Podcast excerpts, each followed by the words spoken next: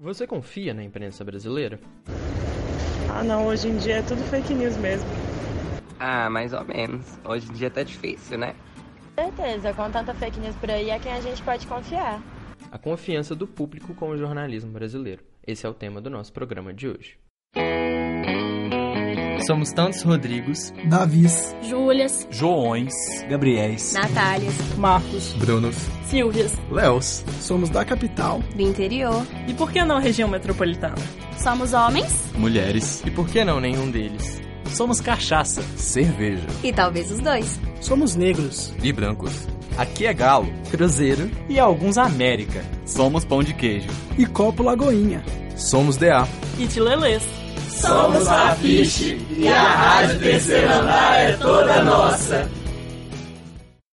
A credibilidade da imprensa brasileira foi colocada em xeque por parte do público após alguns episódios recentes. Um exemplo é o caso da jornalista Constança Rezende, do Estadão, acusada pelo próprio presidente de tentar manipular a opinião pública contra o governo federal. Por outro lado, uma pesquisa de 2017 do Datafolha mostra que 71% da população brasileira confia na imprensa, sendo a segunda instituição de maior confiabilidade do público. Diante disso, levanta-se a questão: há uma crise de confiança do público com o jornalismo brasileiro?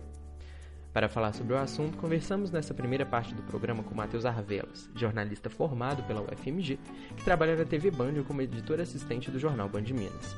Matheus fala sua opinião sobre o descrédito do público com a imprensa enquanto profissional que atua no mercado, e ainda sobre as mudanças que isso causou na rotina das redações acho que a gente vive uma crise de confiabilidade do público, né?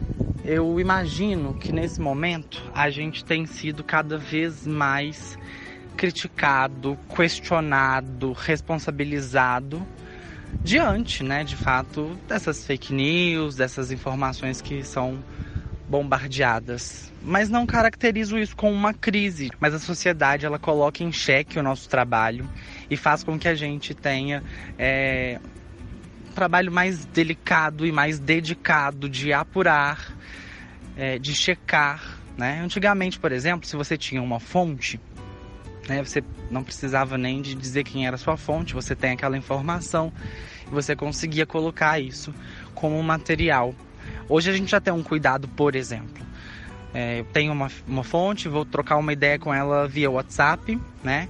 Mas além, depois que eu conseguir extrair o que eu queria daquela fonte por WhatsApp, eu ainda vou trocar um e-mail com ela, porque eu quero que fique registrado no e-mail aquela informação, a checagem que eu fiz, para que caso, né, aconteça da gente precisar expor a veracidade do fato, a gente fica assegurado de que aquilo realmente tinha sido dito pela fonte. Então a gente tem esse cuidado, né? E eu, como sou um jornalista até otimista, eu acredito que o jornalismo, os veículos, eles são um pouco a saída para fake news. Acho que é uma forma né, da gente atuar mostrando para a sociedade que aqui eles conseguem informação bacana, legal, de qualidade. Que aqui eles vão ter é, respostas para as dúvidas deles. Então, comunicação atuando aí frente à fake news. Matheus argumenta que, na sua visão, houve uma mudança na percepção do público, não um descrédito com o trabalho da imprensa. É, eu, eu penso que essa a gente vive essa mudança, né? essa questão das, da, das fake news, elas fizeram com que o nosso trabalho tivesse uma roteirização, digamos assim, diferente. A gente colocou na nossa rotina coisas para aprofundar mais, para questionar mais, para checar mais.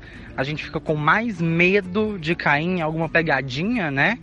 É, então a gente se esforça mais para evitar a desinformação mas não enxergo esse movimento né, das empresas, dos veículos, tratando isso é, de uma forma para controlar o descrédito. Eu acho que ainda vivemos um pensamento de que a sociedade acredita sim na gente e a gente trabalha para oferecer algo ainda melhor.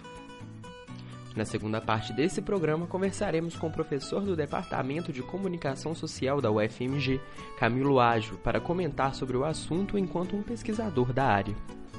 Esse programa foi produzido e editado por Rodrigo Salgado. Você ouviu uma produção da quinta temporada da Rádio Terceiro Andar. Para ouvir esse e outros programas, acesse o site Rádio Terceiro Andar ufmg.wordpress.com. Acompanhe a Rádio Terceiro Andar no Facebook e no Instagram. Projeto de ensino, pesquisa e extensão vinculado à disciplina de rádio jornalismo e mídias digitais.